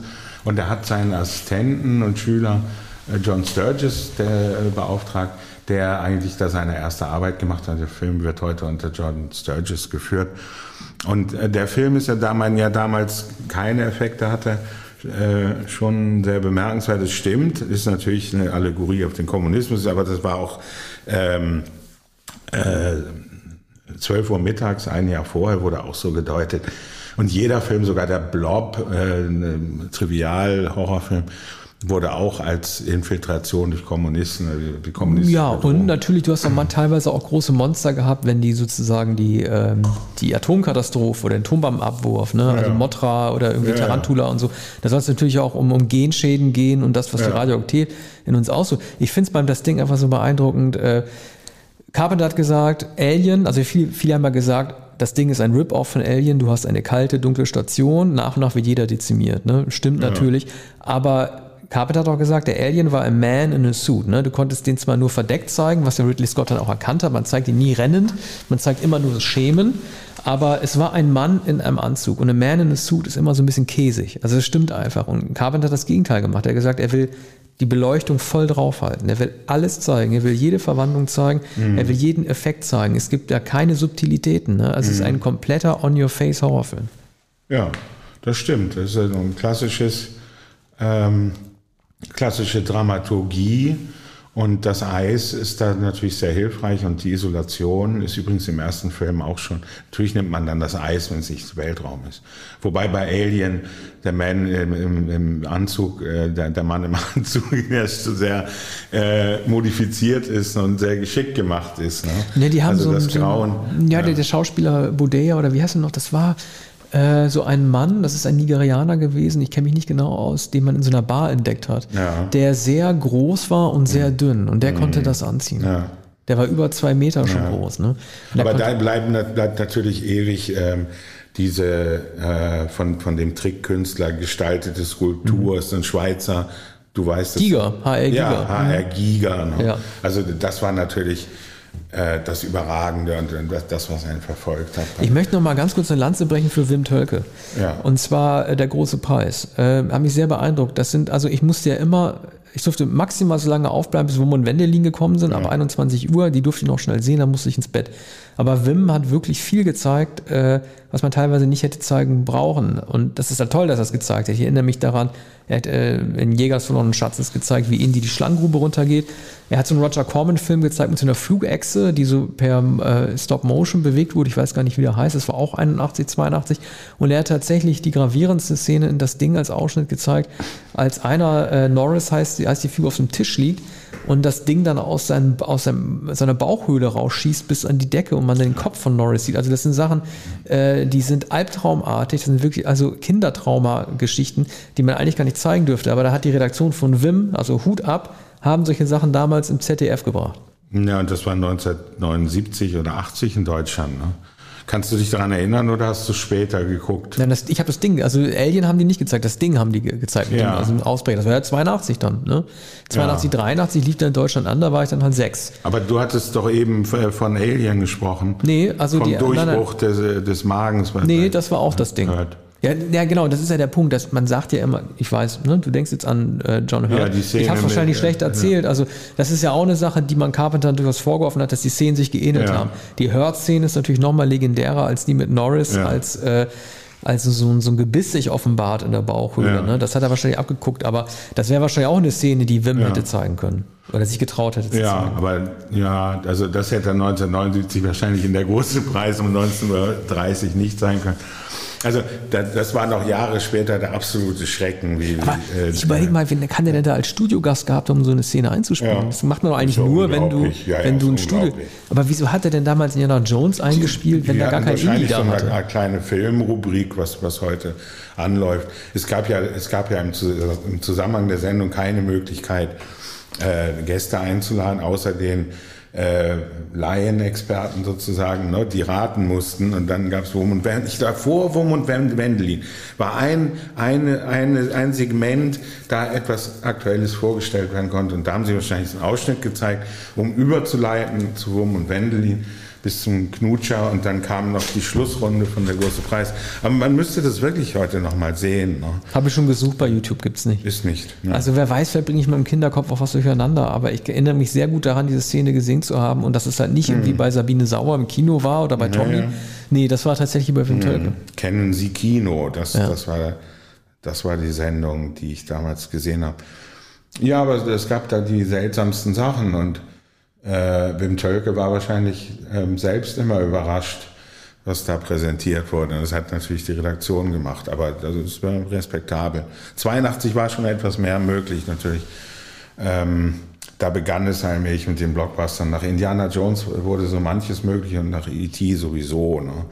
Aber andererseits war, war das Familienkino so groß, dass Genrefilme wie The Thing ähm, dagegen sehr, sehr klein wirkten. Ne? Also da musste man mhm. fast, musste man ja. schon Spezialist sein und äh, es gab dann so die trivialen Filme, über die auf, auf dem Schulhof immer gesagt, hey, Nightmare on Elm Street, äh, Freddy Krüger. Ist ja der Freddy Krüger. Ja, Ach, Freddy das ist der ich, mit den Krallen. Den habe ich auch nicht verstanden. Also den werden wir auch niemals besprechen. Also wir ja. haben zwar noch die späten 80er, wo wahrscheinlich der fünfte Teil oder so von Freddy gelaufen ja. ist. Aber da hatte ich auch nie Bock auf die Freddy Krüger Filme. Das war mir immer zu doof, ehrlich gesagt. Aber mit dieser Bemerkung enden wir ja. für heute. Nee. Vielen Dank. Doch. Nein, wir wollen heute nicht äh, Woody Allen besprechen. Ja, da müssen wir aber beide. Pass auf, okay. pass mal auf, du. Diesmal ein, nicht. Nee, wir haben noch einen Film, nämlich einen Film, so, aber dein, über den ja. kannst du genauso viel reden. Äh, das wird unser gemeinsamer Abschlussfilm. Also äh, die Endrede müssen wir kurz ausspannen. Wir sprechen nämlich nochmal kurz über Rambo. Den ersten haben wir noch oh, ja. gehabt. Wir haben schon über den fünften Rambo geredet. Ich glaube, ich bin der Einzige, der den Film gut fand. Aber jetzt haben wir nochmal den äh, ersten Rambo, der in dem Jahr ins Kino gekommen ist, in dem auch Rocky 3 ins Kino gekommen ist. Und Rocky 3 hat sich Rambo so ein bisschen angenähert. Der wurde zu einem, einem comichafteren Held, was man im ersten Rambo noch gar nicht sieht. Habe ich eigentlich gerade falsch in Beziehung gesetzt. Also im Grunde genommen ist Rambo in seiner Comicartigkeit Rocky immer um ein paar Jahre vorausgeeilt, weil nicht Rambo erst, aber Rambo 2 äh, zum, zum cartoonesken ähm, äh, Selbstparodisten wurde. Aber äh, Rambo oder Rambo 1, wie man nennen sollte, ist immer noch ein Film, der gut in Erinnerung geblieben ist. Ja, äh, heißt ja auch nicht Rambo, sondern First Blood. Ja. Und äh, das, äh, das war dann später so irritierend, dass immer von Rambo die Rede war. Na gut, als der zweite Rambo dann kam, war es Rambo. Aber First Blood ist dann der Film über einen Vietnam-Heimkehrer. Du, aber selbst ganz kurz, David ja. Mitchell, der Autor von First Blood, selbst der hat sein Rambo First Blood als der Film sich als Franchise durchgesetzt ja. hat, als Roman umbenannt. Ja. Der hat dann sein First Blood tatsächlich auch Rambo ja, benannt. Das mussten sie Erbärmlich. dann, ja, mussten sie dann tun. Ähm, ja, was soll man dazu sagen? Also das, das war ein Film, zwar ein radikaler Film, aber ein Film über einen Kriegsheimkehrer, der sich radikalisiert, würde man heute sagen. Mit, mit dem sehr guten Brian Dennehy als ähm, Polizeiinspektor, der von Beginn an diesen Herumtreiber und, und Heimatlosen ähm, verhaften will und auch schikaniert und, und, und brutal gegen ihn ist. Also die Brutalität geht vom Staat aus und von diesem Redneck, äh, wo es spielt, glaube ich, nicht in den Südstaaten, oder? Das sieht mir eher nach Nordwesten aus. Nordwesten, ja, ja, also würde ich jetzt sagen, ja, Washington, Bundesstaat Washington, deshalb, waldig. Washington, Staat waldig Washington oder Oregon. Uh, Provinz jedenfalls und äh, die, die großen Wälder, in die Rambo dann flüchtet. Der wird aber dazu gezwungen und hat, hat dieses legendäre äh, Messer Fahrtenmesser, sagten wir früher, aber wie heißt das? das ist noch viel größeres als ein Fahrtenmesser. Bowie-Messer. Ja, ja, genau, ein Bowie-Messer. Und, und dann äh, hat er, glaube ich, auch ein, ein, Gewehr, wenn nicht ein Maschinengewehr, oder ein Maschinengewehr erbeutet er dann von den Von dem Kopf, den er erledigt. Ja. Eine ja. wurde damals verwiesen, Rambo hat nur einen einzigen Mann in diesem Film äh, umgebracht ja. und das auch nur in Notwehr. War das eigentlich der erste Film, der äh, gezeigt hat, wie schlecht Vietnam-Heimkehrer behandelt werden? Nee, nee, ähm, es, es gibt, äh, gab schon einige Filme, Coming Home von Harry Ashby, ähm, ohne Gewalt und es gab aber auch einen Film mit Gewalt, ähm, Ah, da fällt mir jetzt nicht ein. Könnte sein, dass Paul Schrader den sogar gedreht hat. Das ist vielleicht der erste Film. Der Mann mit der Stahlkralle. Mhm. Und, und, und äh, das ist übrigens George C. Scott. Der, der Mann. Klingt wie Bruce Lee. Ich, ich glaube, George. Nee, ich bin nicht sicher. Nee, dann muss ich nachschauen. Also der Mann mit der Stahlkralle jedenfalls, und der hat tatsächlich einen Haken wie, wie Captain Hook. Ähm, so kommt er aus Vietnam zurück. Das, das der hatte dort einen Haken gekriegt? Ja, der hat den Haken aber die anstelle doch, einer Hand. Ja. ja, aber wer hat denn den Haken der Vietnam aufgesetzt? War, war das in einem Lazarett der Amerikaner oder, der, oder wollten die Vietnamesen Der Amerikaner, also das ist eine Prothese. Also an, an, anstelle einer Handprothese. aber, du gibst, doch, aber du gibst doch, ja, aber du gibst doch in, in, du gibst doch in, in, in Vietnam einem amputierten Mann ja. doch nicht einfach einen Haken in deinem eigenen Ja gut, nicht in Vietnam, vielleicht in Amerika. Also es ist ein funktionaler Haken, er kann damit was greifen, besser als ohne äh, den Haken. Ne? Also so appliziert. Ich glaube nicht, dass es das in der Wirklichkeit gab. Das ist eben das Surreale an dem Film. Der ist von 77 oder 78. Und, und, äh, und der wird auch, der wird sogar ähm, von Rednecks gehänselt und ist ein Ausgestoßener und der rächt sich da. Also das ist ein äh, Revenge-Movie. Aber das ähm, ist ja eine Sache, die, das muss man ja beim Taxi-Driver mal sagen, ist ja auch ein Vietnam-Heimkehrer ja, gewesen, Travis ja. Bickle. Aber die Psychose, die er erleidet, wird ja nicht direkt assoziiert mit seinen Vietnamkriegserfahrungen. Also es ist spürbar, ja, dass er auf den Präsidenten sauer ist. Aber es wird ja nie gezeigt, dass er irgendwelche Leiden dort so projiziert in sein alltägliches Leben, dass er deshalb halt ins Pornokino geht, dass er Sybil Shepard nicht versteht. Das ist ein Film, in dem Vietnam-Leiden halt nicht so zum Tragen kommt. Nee, das wird nicht unmittelbar gezeigt, sondern äh, in, der, in der Neurose ähm, all der Müll soll von der Straße gespült werden. Ne? Und der Müll ist in New York und, und überall ist das Gesocks und das Gesindel und die Zuhälter. Und, und äh, zu der Neurose gehört ja äh, die, die Befreiungsneurose. Ähm, Neurose. das hat Jodie Foster erläutert, wer sie ist und dass sie gerettet werden muss, und zwar von ihm. Und Jodie Foster versteht es gar nicht. Ne? Sie ist eine minderjährige Prostituierte und, und wundert sich über diesen Irren. Und die andere ist, ist ja, äh, äh, ist ja die Wahlkampf, äh, äh, Wahlkampfhelferin Sybil Shepard, die sich auch dann über ihn wundert und ihn für vollkommen unsozialisiert hält und letztlich für psychopathisch und, und ihn dann nicht mehr treffen will, weil er sie ja in das Pornokino mitnimmt ja. und denkt, dass da, du Gefühl, ja mal vorstellen, dass da Gefühle sind. Was passiert ja. wäre, wenn Brian Denis ähm, nicht auf Sylvester Stallone getroffen wäre, da auf dieser Brücke in Oregon, sondern äh, auf Travis Bickle? Dann wäre die Sache wahrscheinlich sofort eskaliert. ja. Also der, der hätte die Stadt nicht verlassen. Ja, ja, das wäre eine also interessante also, Begegnung gewesen. Aber die beiden Männer hätten sich möglicherweise verstehen können in ihren Außenseiter.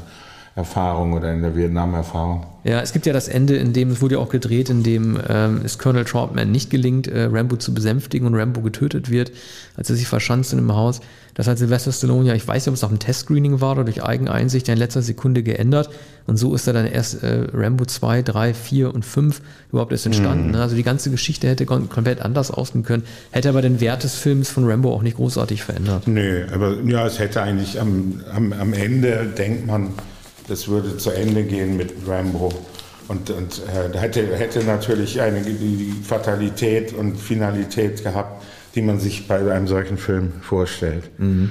Ja, also demnächst mehr zu ja. Summer Night Sex Comedy und Selig von Woody Allen. Das machen wir noch. Ja, wir äh, blenden wir, bei 1983, da kommt schon wieder der nächste Film von Woody Allen. Da freue ich mich auch schon drauf. Wir äh, machen noch mal kurz am Ende, bevor unsere beliebte Abspann, äh, Abspann-Nachrichtenmelodie kommt, noch mal kurz die Titelmusik von Jerry Goldsmith zu Rambo und verabschieden uns damit bis zum nächsten Mal. Ja, vielen Dank. Bis Tschüss. bald.